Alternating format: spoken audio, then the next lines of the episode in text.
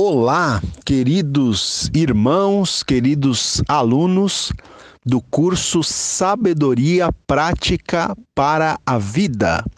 Quem está falando, uma vez mais, é o pastor Ronaldo Guedes Bezerra, da Igreja Evangélica Avivamento Bíblico no Tucuruvi, em São Paulo. Esta é a nossa aula número 17 e hoje, com a permissão de Deus, nós vamos estudar o capítulo 16 do livro de Provérbios. Então, vamos lá. Versículo 1, versículo 1 do capítulo 16 diz o seguinte: O coração do homem pode fazer planos, mas a resposta certa dos lábios vem do Senhor, não é? Olha aí que provérbio interessante. O coração do homem pode fazer planos, pode fazer seus planos, mas a resposta certa, né, a resposta definitiva dos lábios vem do Senhor. Eu vou ler esse mesmo versículo na linguagem de hoje. Diz assim: As pessoas podem fazer seus planos, porém é o Senhor Deus quem dá a última palavra. Então, você pode fazer os seus planos, você até deve fazer os seus planos, mas nós temos que ter ciência, não é, de que quem dá a última palavra em relação aos nossos planos é o Senhor, né? Uh, o nosso comentarista, o Derek Kidner, ele escreve aqui sobre esse versículo, ele escreve o seguinte: o homem a despeito da sua liberdade para planejar, acaba fazendo nada mais do que contribuir para o plano de Deus, né? Na verdade, o, o nosso comentarista aqui, ele dá um tema para os nove primeiros versículos desse capítulo 16, e o tema é do Senhor. Então, se você realmente olhar com calma, com atenção, não é? se você é, ler com calma, com atenção, os nove primeiros versículos do capítulo 16, você vai ver que de fato esses versículos tratam desse tema, né? Ou seja, eles falam da soberania de Deus, da soberania do, do Senhor, né? Deus como um ser totalmente soberano.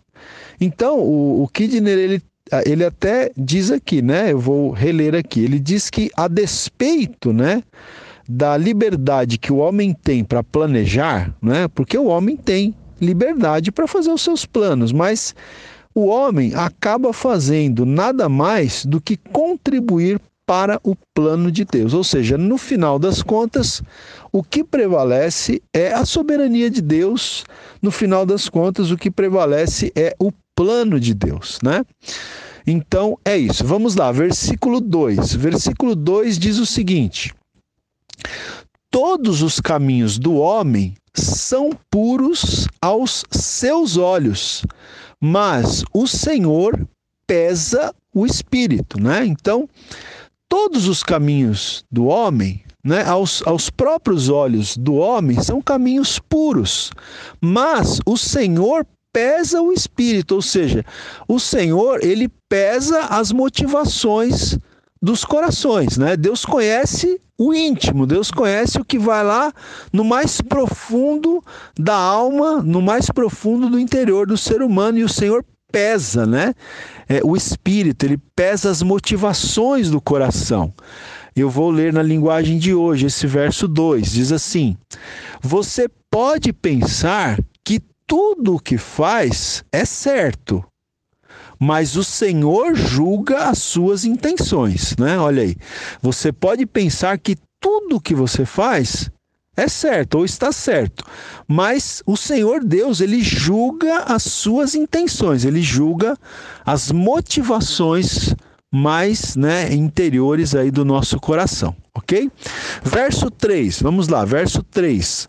O verso 3 diz o seguinte: Confia ao Senhor as tuas obras e os teus desígnios serão estabelecidos, né?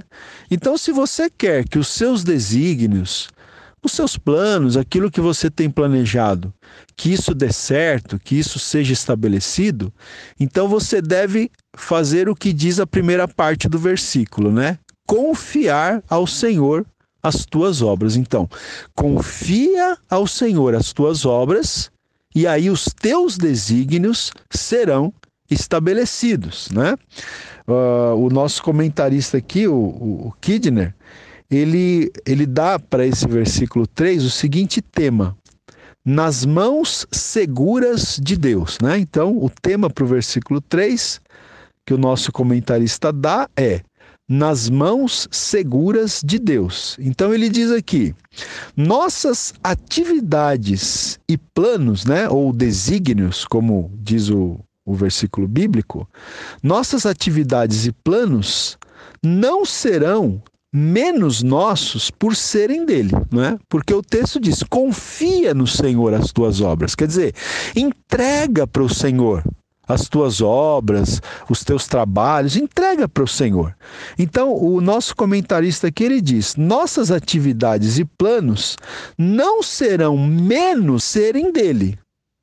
Só que assim ficam sendo menos pesados e mais bem feitos, né?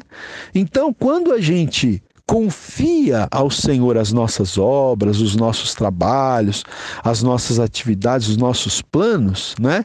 É, isso não de, esses planos, eles não deixam de ser nossos pelo fato de nós entregarmos ao Senhor, mas o fato de nós os entregarmos ao Senhor faz com que eles ficam sendo menos pesados para nós e mais bem feitos, porque aí eles é, contarão né, com a bênção de Deus, com o selo de Deus, tá certo, gente? Então veja, eu vou reler o mesmo versículo, né? primeiramente aqui na Almeida e depois na linguagem de hoje. Então diz: confia ao Senhor. Essa expressão confia, é, literalmente no, no original, é rolar sobre, né? Então, rolar sobre Deus, né? É, é fazer, é, é colocar sobre Deus. Confia ao Senhor as tuas obras e os teus desígnios, os teus planos serão estabelecidos. Na linguagem de hoje diz: peça a Deus que abençoe os seus planos e eles darão certo, né? Então olha aí, peça a Deus que abençoe os seus planos e eles darão certo. Muito bem, versículo 4. Versículo 4 diz assim: O Senhor fez todas as coisas para determinados fins, e até o perverso para o dia da calamidade, né? Então, como eu disse no princípio, esses esses versículos aqui, esses nove primeiros versículos, eles falam da soberania de Deus. Esse versículo ele, ele ressalta a soberania de Deus, né? Ele diz que o Senhor fez todas as coisas para determinados fins, né? Com as suas respectivas finalidades e até o perverso, né? Foi feito para o dia da calamidade. Eu quero ler um comentário aqui da um comentário de rodapé da Bíblia de Estudo de Almeida, que diz o seguinte, que o sentido aqui desse versículo, né, ou um dos sentidos, uma das aplicações, é a seguinte: nem sequer o perverso pode fugir dos fins ou propósitos divinos, né? Ninguém pode fugir dos fins ou dos propósitos divinos. Não é? Nem mesmo o perverso poderá fugir é, das finalidades ou dos propósitos divinos. Vamos lá, versículo 5. Versículo 5 diz assim: Abominável é ao Senhor todo arrogante de coração é evidente que não ficará impune, né? Então, meus queridos, veja, o, o nosso comentarista, ele diz o seguinte, que o orgulhoso é colocado entre os piores pecadores em Provérbios, né? Então, no livro de Provérbios, o orgulhoso ele é, ele é descrito como é, um dos piores pecadores, né? Ou seja, o orgulho como um dos piores pecados. Tanto que esse versículo 5 que eu acabei de ler diz justamente isso, né? Abominável, veja, abominável é uma coisa que Deus detesta, né? Abominável é ao Senhor todo arrogante de coração. A pessoa arrogante de coração, a pessoa orgulhosa, a pessoa autossuficiente, ela, ela abomina o Senhor. O Senhor abomina esse tipo de comportamento. E o versículo diz: é evidente que esse tipo de pessoa não vai ficar impune, não vai ficar sem punição, não é? Na linguagem de hoje diz: o Senhor detesta todos os orgulhosos eles não escaparão do castigo de jeito nenhum. Né? Então, os orgulhosos que o Senhor detesta, eles não escaparão do castigo de jeito nenhum. Vamos lá, versículo 6. Versículo 6 diz assim: Pela misericórdia e pela verdade se expia a culpa, e pelo temor do Senhor os homens evitam o mal, não é? Então veja, é, pela misericórdia que o homem demonstra e pela, e, e, e, pela verdade, né? pela misericórdia e pela verdade, quer dizer, pela misericórdia que a pessoa demonstra e pela verdade, né? por ter uma vida é, construída na verdade, uma vida aberta, uma vida que não tem nada a esconder. Então, pela misericórdia e pela verdade, se espia a culpa, né? A culpa é espiada, o pecado é perdoado. E pelo temor do Senhor, os homens evitam o mal. Né? Então, quando as pessoas demonstram temor ao Senhor, que, como eu sempre digo, não é ter medo de Deus, mas temor do Senhor significa reverenciar ao Senhor, né? reverenciar a palavra de Deus, as coisas de Deus. Então, pelo temor do Senhor, é? os homens evitam o mal. As pessoas vão evitar o mal sobre as suas vidas se tiverem temor ao Senhor. Versículo 6 da linguagem de hoje. Olha, quem é bom e fiel recebe o perdão do seu pecado, né? conforme a primeira parte do versículo que eu li agora há pouco na, na Almeida. Aqui na, na linguagem de hoje diz: quem é bom e fiel. Né? Lá diz: pela misericórdia e pela verdade. Aqui diz: quem é bom e fiel recebe o perdão do seu pecado. E quem teme o Senhor escapa do mal. Né? Quem teme o Senhor escapa do mal. Versículo 7 agora, vamos para o versículo 7. O versículo 7 diz assim: olha que interessante. Sendo o caminho dos homens agradável ao Senhor, este reconcilia com eles os seus inimigos, né? Então esse texto ele está dizendo que se o caminho das pessoas for agradável ao Senhor, se o Senhor se agradar do, do caminho das pessoas, o próprio Senhor vai agir no sentido de que é, essa pessoa, né, que anda de uma forma agradável, se reconcilie até mesmo com seus inimigos. Né? Eu acho esse versículo muito interessante, porque nós devemos evitar, não é, meus queridos irmãos, termos inimigos, né?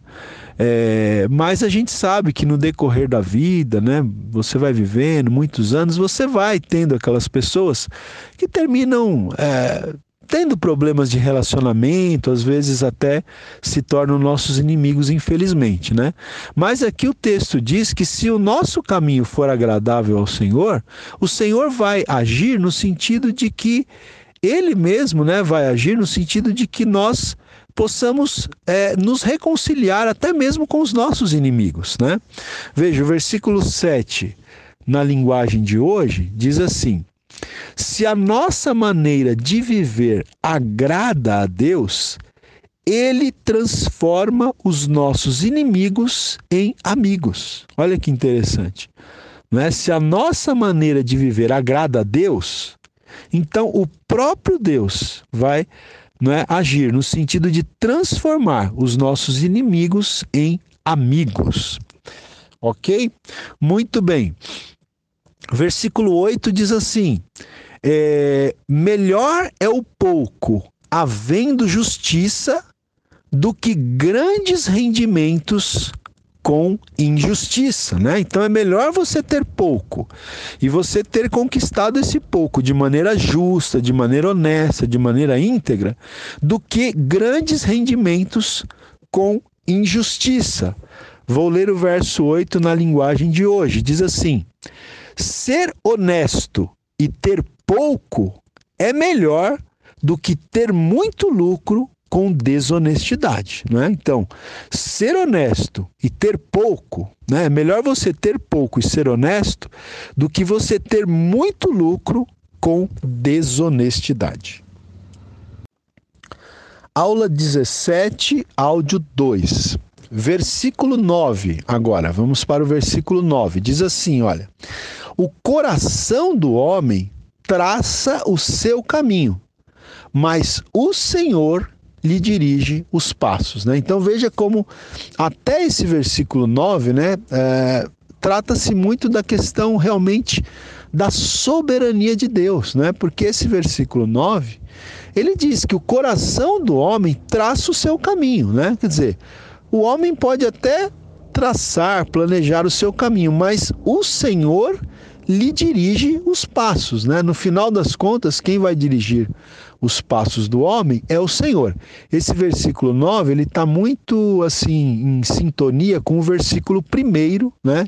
Que nós também já explicamos, mas eu vou ler o versículo 9 na linguagem de hoje. Diz assim: olha, a pessoa faz os seus planos, mas quem dirige a sua vida é Deus, o Senhor.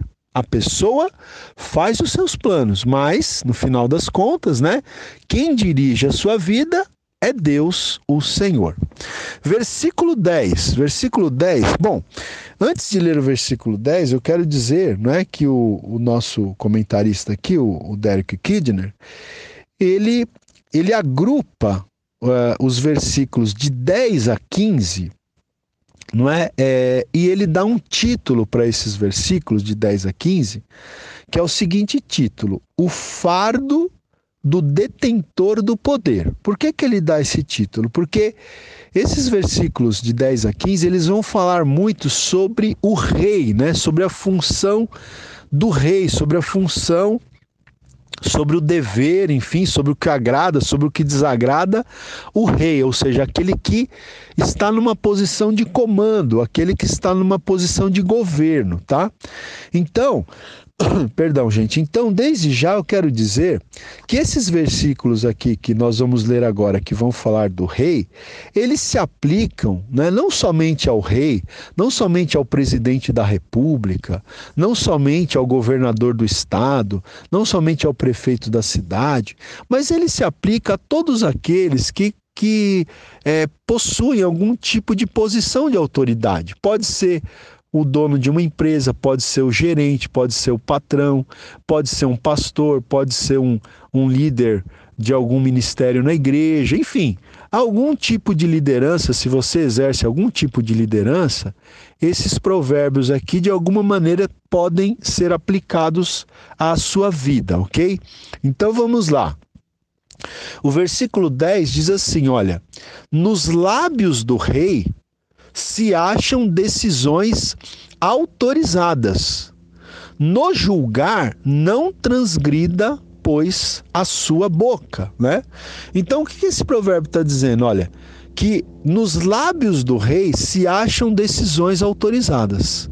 Ou seja, o rei, ele tem autoridade para tomar as decisões que ele precisa tomar. Portanto, no julgar não transgrida a sua boca, né? Ou seja, já que o rei tem tanta autoridade para tomar decisões, ele tem que tomar as decisões com justiça. Ele tem que tomar as decisões com sabedoria, com prudência. Ele não pode, não é, é usar da sua autoridade, do seu poder, para ser um, um déspota, para ser um opressor, para ser um né? O rei, ele tem o poder de tomar decisões. Então, ao julgar, ele não pode ser um transgressor, né? Ou seja, esse versículo ele fala da responsabilidade do rei não é? em exercer a sua, a sua autoridade. E isso se encaixa, se aplica para qualquer tipo de liderança, né? Se você é um líder, né? No meu caso, por exemplo, eu sou, pela misericórdia de Deus, eu sou um pastor. Eu tenho uma autoridade que Deus me deu para liderar uma igreja, mas eu não posso usar essa autoridade do jeito que eu quero. Eu tenho que usar essa autoridade com responsabilidade não é? com justiça, com sabedoria e com prudência, tá certo? Então o, o Derek Kidner, ele diz o seguinte aqui, ó. Ele diz que este provérbio, né, este provérbio, versículo 10, relembra o rei daquilo que é exigido da parte dele, né? Então, a pessoa que ocupa autoridade, é, a pessoa que ocupa posição de autoridade, ele não tem apenas privilégios, ele tem também muitas responsabilidades, né? Às vezes as pessoas acham que ocuparam uma posição de autoridade é apenas privilégio. Muito pelo contrário, eu acho que as responsabilidades são até muito maiores do que os privilégios, né? Vamos seguir aqui, o versículo 11 diz assim: olha, peso e balança justos pertencem ao Senhor, obra sua são todos os pesos da bolsa. Eu acho que para a gente entender melhor o versículo 11, a gente precisa ler aqui a linguagem de hoje, que diz assim: olha, o Senhor fez os pesos e as medidas por isso, quer que sejam usados com honestidade, né? Então, até aqui o, o Derek Kidner, ele dá o seguinte título para esse versículo 11, ele dá o título Deus e o comércio, né? Por quê? Porque no comércio muitas vezes se usa, né, a, a, a balança, o peso, né, as medidas, né? Então, é, esse texto está dizendo que o Senhor fez os pesos e as medidas. Por isso, o Senhor quer que os pesos e as medidas sejam usados com honestidade, né? Isso aqui, gente, serve tanto literalmente, né, para aquela pessoa que vai pesar um produto, uma pessoa que é, não é que vende um bolo, que vende é, 3 quilos de bolo, não pode vender é, não, não pode dizer que vai vender três e entregar dois, né? Ah, ou o feirante lá que tem a balança que vai pesar a quantidade de laranja que vai vender ou de algum, de algum legumes, enfim, é, não pode haver desonestidade né, nos pesos e nas medidas. Agora, isso aqui pode ter um sentido muito mais amplo. O que o versículo quer dizer é que nós temos que ser pessoas justas, né? Até mesmo quando a gente vai analisar o comportamento de uma pessoa, a gente precisa, por assim dizer, usar pesos e medidas honestos, né? A gente não pode ser desonesto, a gente tem que ser honesto, a gente tem que procurar ser imparcial. Nós não podemos ser parciais, né? E isso aqui se aplica, obviamente, a todas as pessoas, mas se aplica muito à liderança, já que está no contexto desses versículos que falam né, sobre os reis, então é, eu creio que esse princípio aqui da honestidade nos julgamentos, no uso das balanças, das medidas, pode se aplicar muito aos líderes, né? A questão daqueles que estão em posição de liderança que precisam ser sempre imparciais, buscar ser o mais justo possível, né? buscar ser os mais é, o mais justo possível no tratamento com as pessoas, ok? Vamos lá, seguindo aqui agora o versículo 12. Eu vou ler os versículos 12 e 13 juntos, porque eles formam um par aqui de versículos, né? Então vamos lá, olha, versículos 12 e 13 dizem o seguinte: A prática da impiedade é abominável para os reis, porque com justiça se estabelece o trono. Os lábios justos são o contentamento do rei. E ele ama o que fala coisas retas, né? Então veja, gente, vamos lá. A prática da impiedade, diz aqui o texto, é abominável para os reis. Então, para aqueles reis, para aqueles governantes para aqueles líderes que são pessoas justas, que são pessoas íntegras, que são pessoas honestas, a prática da impiedade é abominável, né? A não ser que seja um governante corrupto, né? Mas para aqueles que são íntegros, a prática da impiedade é abominável para os reis e, portanto, para aqueles que estão em posição de liderança. Por quê? Porque com a justiça se estabelece o trono. Né? É com a justiça que vai se estabelecer é, um país, que vai se estabelecer uma nação, que vai se estabelecer uma igreja, que vai se estabelecer uma instituição. É com justiça, não é, não é com injustiça. Com injustiça não se chega a lugar nenhum. E o versículo 13 diz que os lábios justos são o contentamento do rei. Né? Então o rei ele se alegra com lábios justos e ele, o rei, ama o que fala coisas retas, né? Então o bom líder, o líder íntegro, ele, ele, ele se alegra, não é? Ele se alegra com pessoas que têm lábios justos. Ele ama o que fala coisas retas, né?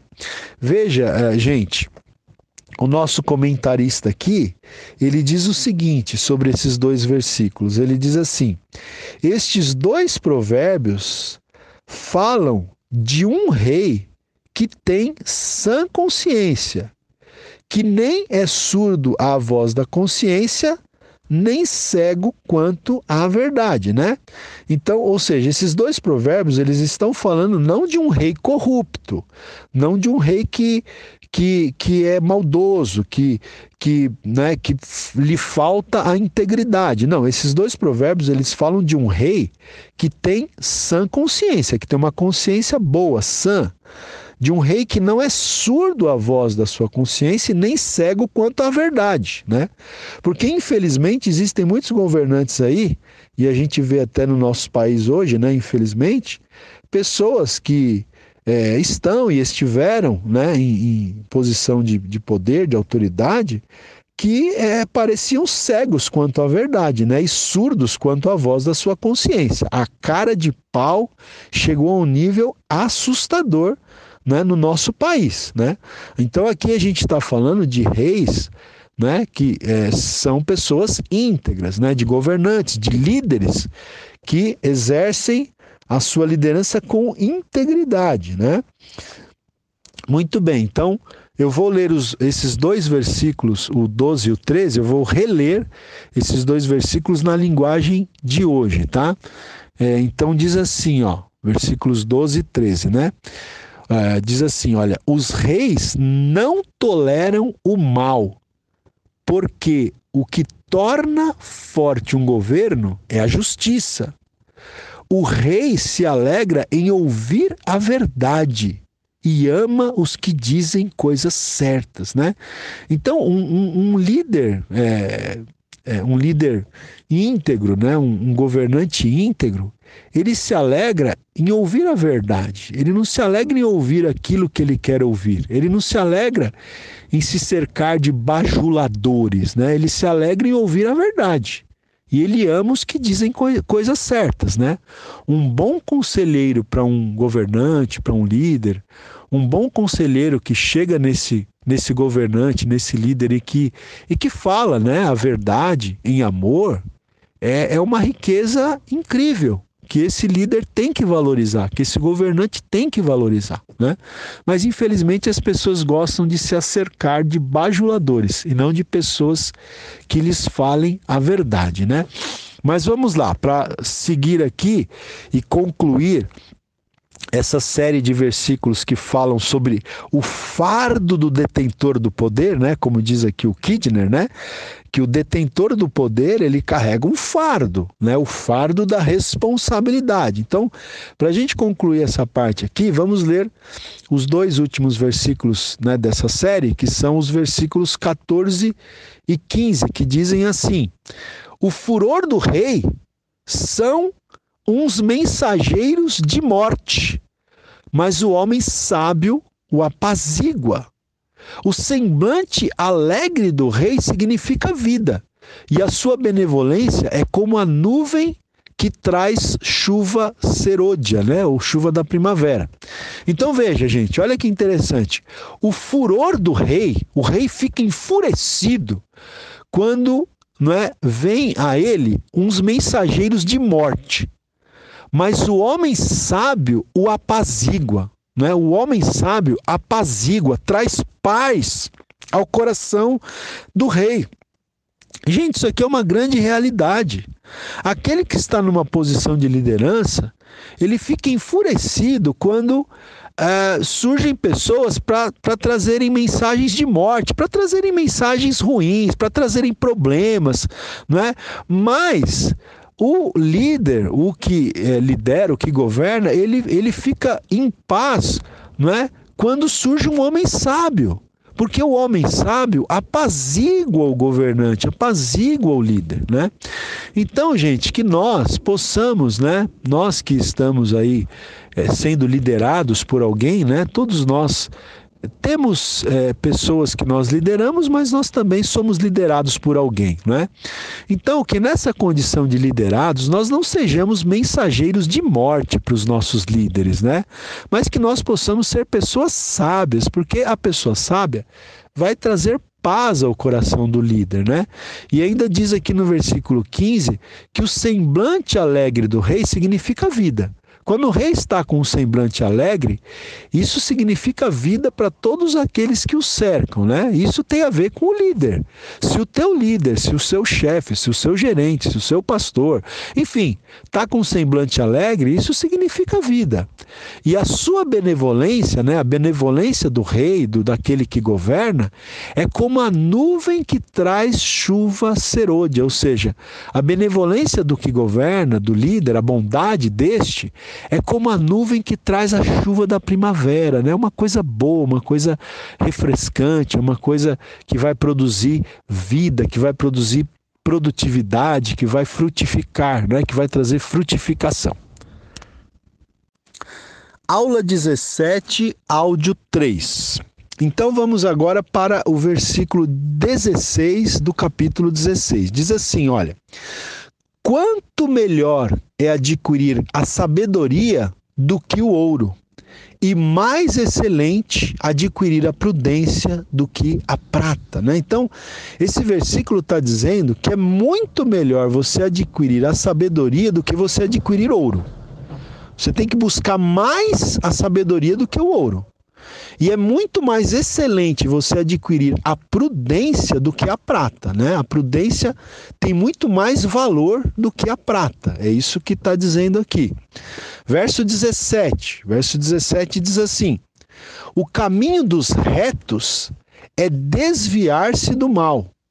O que guarda o seu caminho preserva a sua alma, né? Então veja, gente, o caminho dos retos é desviar-se do mal, né? Os retos, eles buscam se desviar do mal, né? E aquela pessoa que guarda o seu caminho, ou seja, que toma cuidado por onde anda, essa pessoa preserva sua alma, preserva a sua própria vida, né? O nosso comentarista diz aqui o seguinte, olha, o caminho nobre é evitar o pecado, conservando este curso reto, a pessoa guarda a totalidade do seu ser. Né? Então, conservando este curso reto, este caminho nobre de evitar o pecado, a pessoa que assim age, ela guarda o seu ser totalmente, ela guarda a totalidade do seu ser. Né? Vamos ler o versículo 17 na linguagem de hoje. Ó. Diz assim: As pessoas honestas se desviam do caminho do mal. Quem tem cuidado com a sua maneira de agir, salva a sua vida. Olha aqui que frase boa, né? Quem tem cuidado com a sua maneira de agir, salva a sua vida, salva a sua própria vida, ok? Verso 18. Agora nós vamos ler. É, veja, verso, os versos 18 e o verso 19, eles, esses dois versos, eles falam sobre, é, mais uma vez, eles vão falar sobre orgulho, né? E também sobre a questão da humildade. Então vamos ler aqui os dois versículos, 18 e 19, dizem assim: olha, a soberba precede a ruína, e a altivez de, do espírito a queda. Melhor é ser humilde de espírito com os humildes do que repartir o despojo, né? Então vamos lá. Versículo 18 está dizendo que a soberba precede a ruína. Né? A soberba vem antes da ruína, quer dizer, uma pessoa soberba ela vai cair logo adiante, né? Eu acho que eu já até falei isso aqui para vocês. Eu tinha um professor que ele sempre dizia: você, você é, conhece uma pessoa soberba, arrogante, altiva? Pode esperar que a queda dela tá logo ali na frente. A ruína dela tá logo ali adiante, porque a soberba precede a ruína. E a altivez do espírito né, precede a queda. Né? Uma pessoa de espírito altivo, né, orgulhosa, soberba, autossuficiente, ela está simplesmente é, ela está no caminho da ruína, da queda, né? E aí o texto diz: é melhor ser humilde de espírito com os humildes do que repartir o despojo, né? Repartir as riquezas com as pessoas soberbas. Né? Eu vou ler aqui o comentário né, do, do nosso comentarista. Ele diz assim: que o orgulhoso ele está de mal consigo mesmo, com o seu próximo e com o Senhor. Eu achei interessante essa frase aqui do, do Kidner, né? Ele diz que o orgulhoso ele está de mal consigo mesmo, com o seu próximo e com Deus. Por isso, a ruína pode chegar de qualquer direção, né? A ruína vai terminar chegando de alguma das direções. Eu vou ler esses dois versos na linguagem de hoje. Olha, diz assim: O orgulho leva a pessoa à destruição e a vaidade faz cair na desgraça. Olha como esse versículo nessa tradução é contundente, né? Ó, o orgulho, o orgulho, desculpa, o orgulho leva a pessoa à destruição. E a vaidade faz cair na desgraça. Então, se tem alguma pessoa que está me ouvindo, né? Que está vaidoso demais, que está orgulhoso demais, que está se achando a última bolacha do pacote, que não quer ouvir ninguém, não quer aceitar conselho de ninguém, quer viver sozinho, solitário, porque acha que sabe de tudo, que é o melhor, né? Então, olha, cuidado, esse tipo de comportamento leva à destruição e faz a pessoa cair na desgraça, né? E aí o verso 19, na linguagem de hoje, diz: é melhor ter um espírito humilde e estar junto com os pobres do que participar das riquezas dos orgulhosos. Vamos lá, verso 20 agora. O verso 20 diz assim: O que atenta para o ensino acha o bem. E o que confia no Senhor, esse é feliz, né? Então, o que atenta, o que presta atenção no ensino, aquele que está sempre pronto para aprender, né? Eu tenho falado aqui, gente, que nós precisamos ter um coração de aprendiz. A gente tá, tem que estar tá sempre disposto a aprender. Se você abrir o seu coração, você vai poder aprender em todas as situações com todas as pessoas. Até com pessoas que não tiveram tanto estudo, né? Você pode aprender. As pessoas sempre têm algo para nos ensinar. Basta a gente ter um coração de aprendiz, né? Então, aquele que atenta, aquele que presta atenção para o ensino, esse vai achar o bem. E o que confia no Senhor, né, que coloca sua confiança no Senhor, esse é feliz. Eu vou ler esse mesmo verso 20 na linguagem de hoje. Diz assim: olha, quem presta atenção no que lhe ensinam terá sucesso. Quem confia no Senhor será feliz, né? Olha que interessante essa tradução, né? Quem presta atenção no que lhe ensinam terá sucesso. Então, se você quer ter sucesso, né? no seu relacionamento com Deus, no seu matrimônio, na criação dos seus filhos, no seu trabalho, no seu ministério. Se você quer ter sucesso, preste atenção naquilo que as pessoas te ensinam. Tenha a humildade de aprender. Não seja aquele arrogante que acha que sabe de tudo, né? Considere aquilo que está sendo ensinado, principalmente quando você percebe que é alguém prudente, que é alguém sábio que está te ensinando, não é? Fique atento. Vamos lá, versículo 21.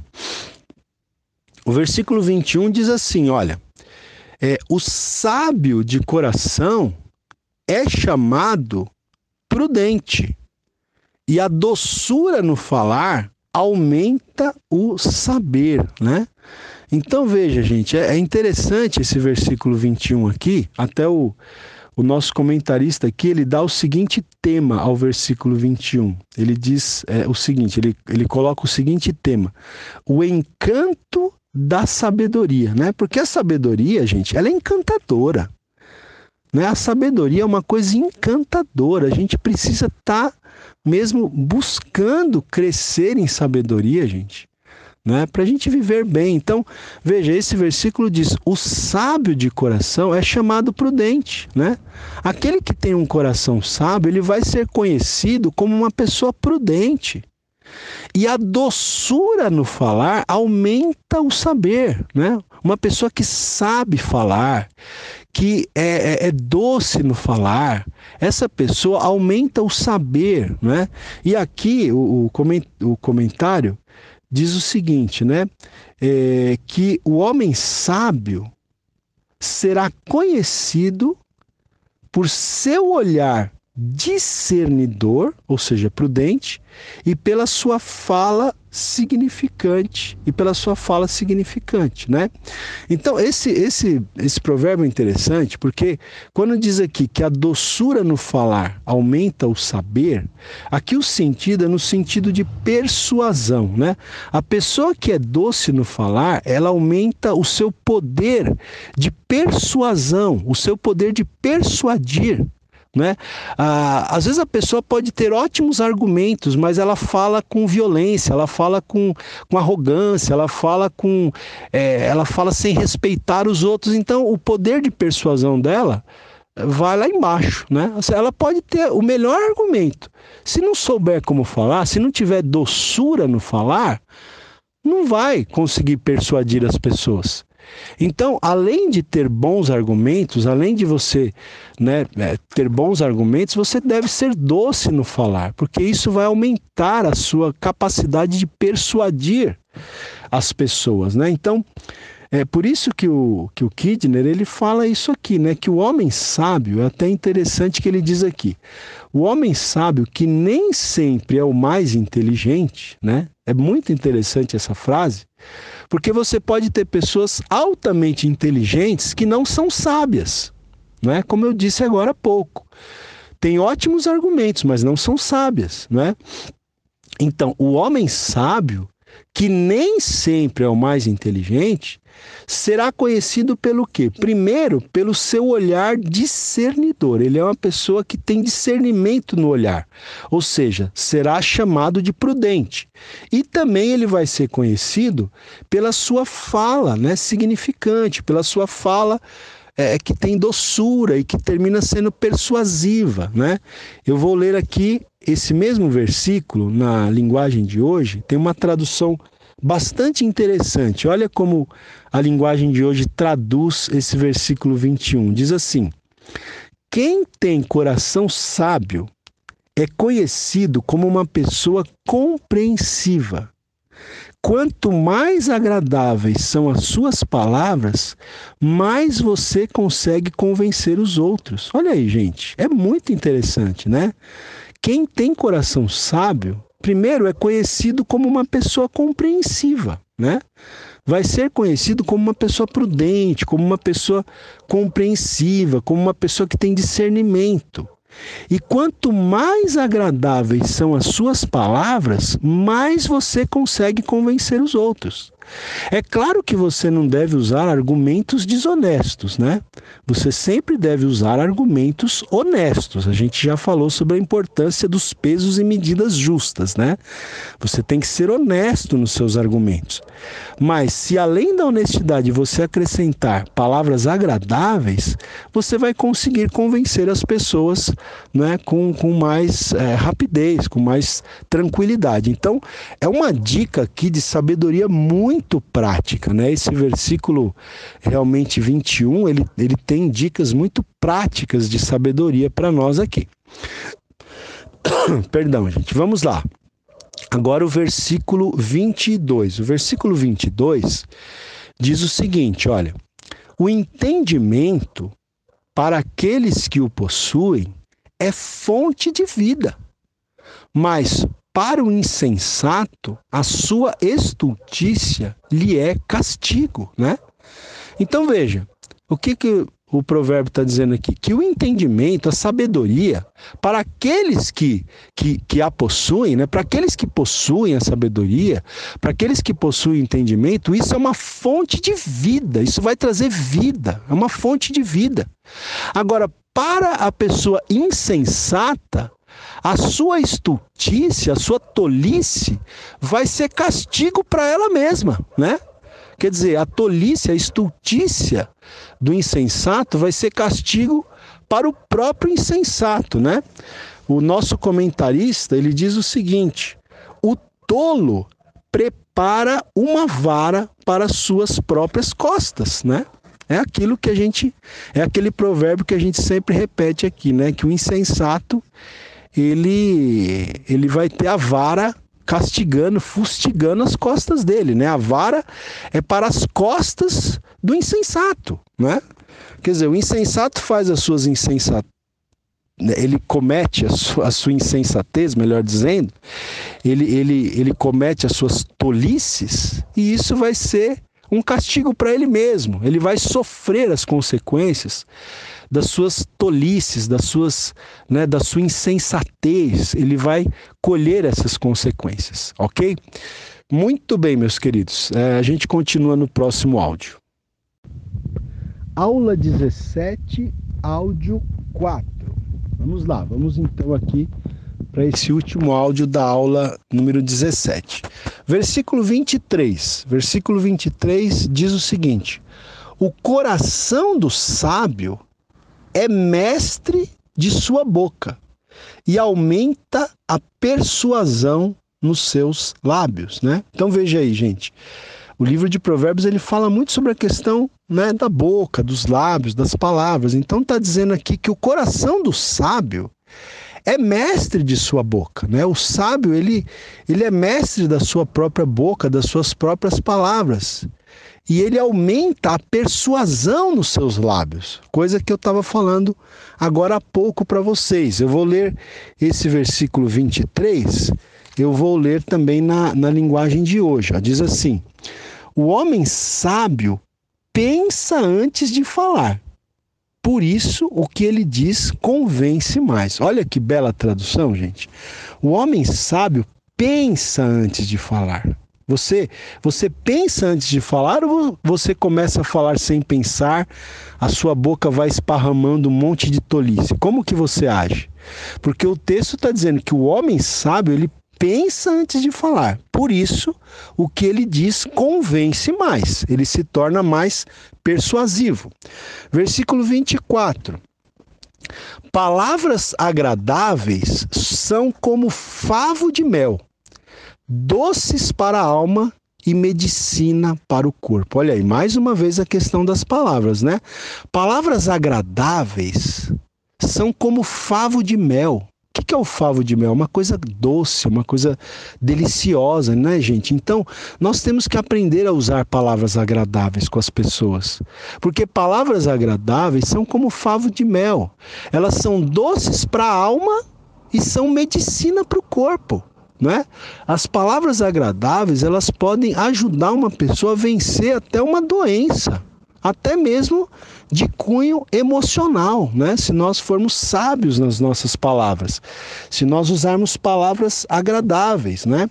O nosso comentarista diz aqui o seguinte, olha: dizer coisas agradáveis quando podemos é um simples benefício que podemos levar a alguém física e mentalmente, né? Então dizer coisas agradáveis é um benefício que você pode levar a alguém né? e que pode trazer para essa pessoa um benefício tanto físico como mental, né? um, um benefício emocional, ok?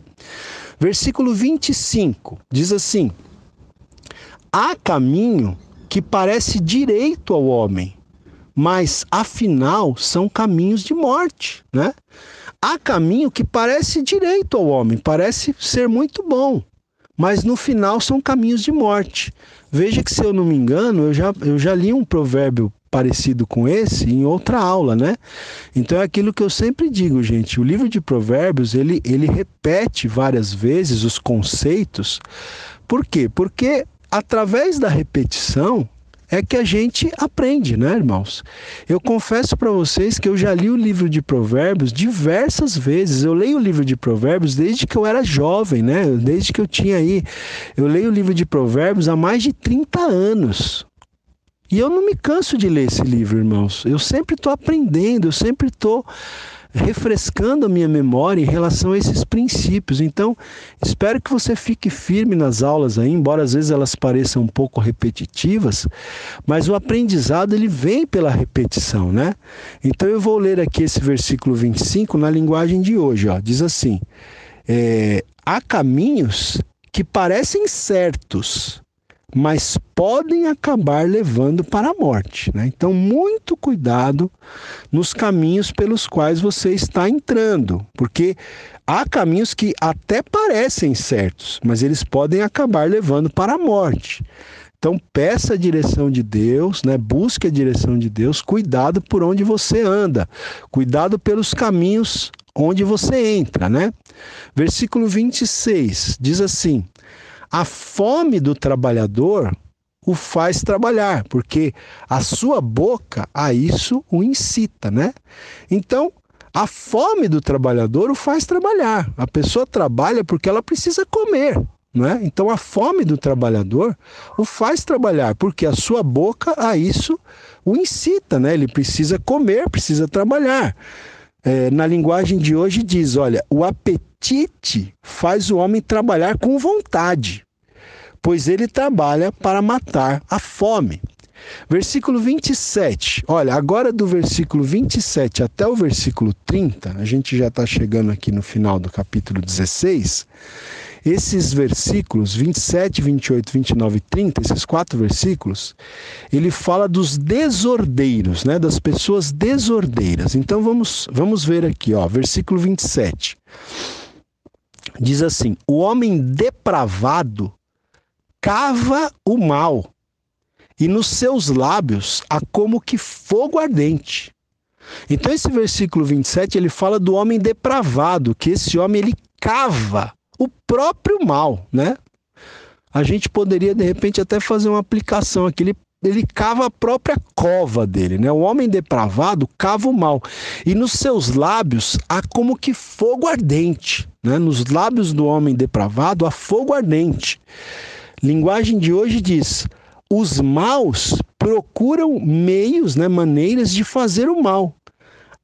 Até as suas palavras queimam como fogo, né? Até as palavras dos maus queimam como fogo. Agora olha o verso 28. Então o verso 27 falou do homem depravado. O 28 fala do homem perverso. Diz: O homem perverso espalha contendas e o difamador separa os maiores amigos, né? Então o homem perverso, ele é tão perverso que ele espalha contendas entre as pessoas. E ele é difamador também, porque diz aqui que o homem né, que é difamador separa os maiores amigos. Né? Eu penso que o homem perverso está relacionado aqui com o difamador. Não é porque o, o homem perverso espalha contendas e o difamador separa os maiores amigos, né? A gente tem pessoas que realmente trabalham no sentido de separarem grandes amigos, né? Veja, esse versículo 28, na linguagem de hoje, diz: os maus provocam discussões. E quem fala mal dos outros separa os maiores amigos, né? O difamador, quem fala mal dos outros, separa os maiores amigos. Versículo 29 agora. O 29 fala sobre o homem violento. Diz assim: O homem violento alicia o seu companheiro e guia-o por um caminho que não é bom, né? Então, o homem violento, ele alicia o seu companheiro, ele termina é, assim trazendo, né, para o caminho mal, né? Ele alicia, ele, ele termina aliciando, trazendo para o mau caminho o seu companheiro e guia-o por um caminho que não é bom. Né? Vamos ler esse versículo na linguagem de hoje, versículo 29. O homem violento engana os seus amigos e os leva para o mau caminho. Né? Então, quantos homens violentos aí não estão aliciando, né?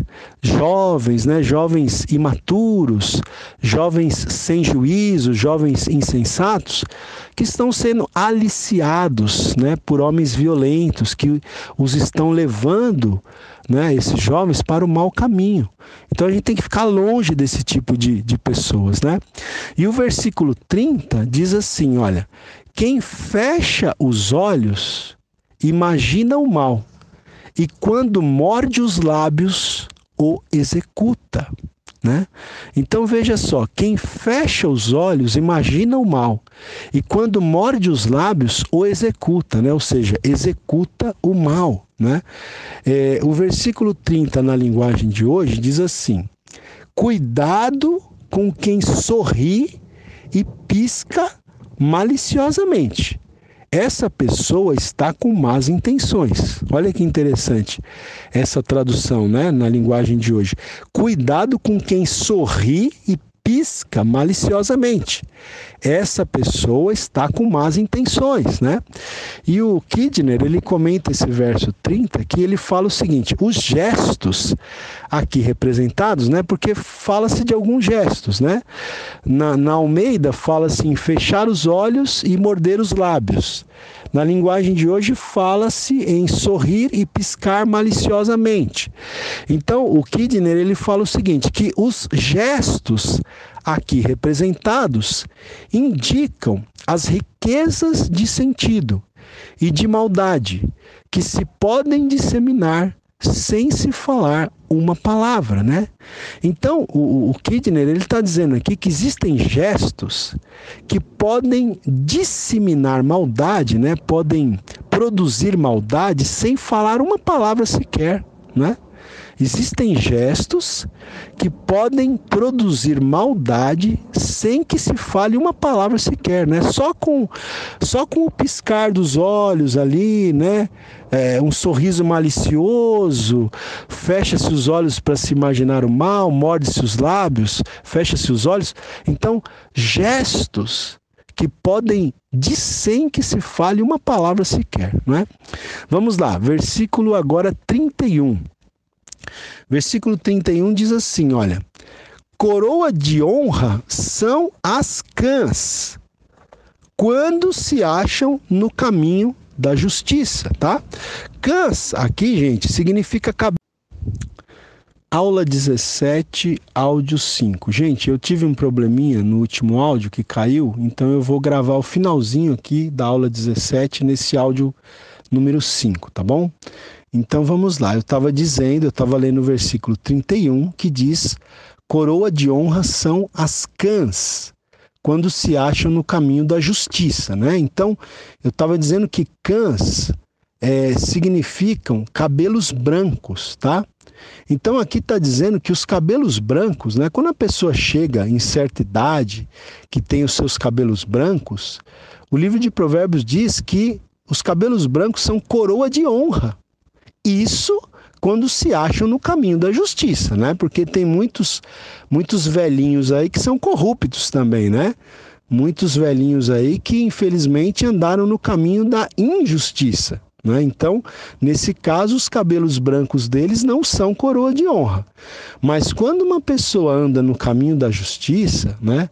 os seus cabelos brancos são uma coroa de honra, né? Eu vou ler esse mesmo versículo na linguagem de hoje, ó. Na linguagem de hoje diz assim: é um pouquinho diferente. Diz assim: uma vida longa é a recompensa das pessoas honestas. Os seus cabelos brancos são uma coroa de glória. Né? Então, uma vida longa é a recompensa das pessoas honestas. Então, as pessoas honestas terão como recompensa uma vida longa.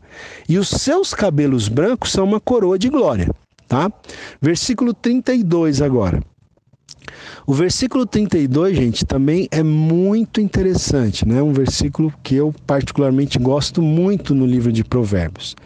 Porque o versículo 32 diz assim: Melhor é o longânimo do que o herói da guerra, e o que domina o seu espírito do que o que toma uma cidade. Olha, gente, olha que interessante.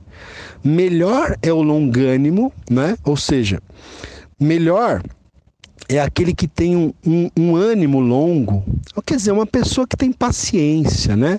Melhor é o longânimo, que tem um ânimo longo, esticável, do que o herói de guerra. É melhor você ser uma pessoa que tem paciência do que você ser um herói de guerra.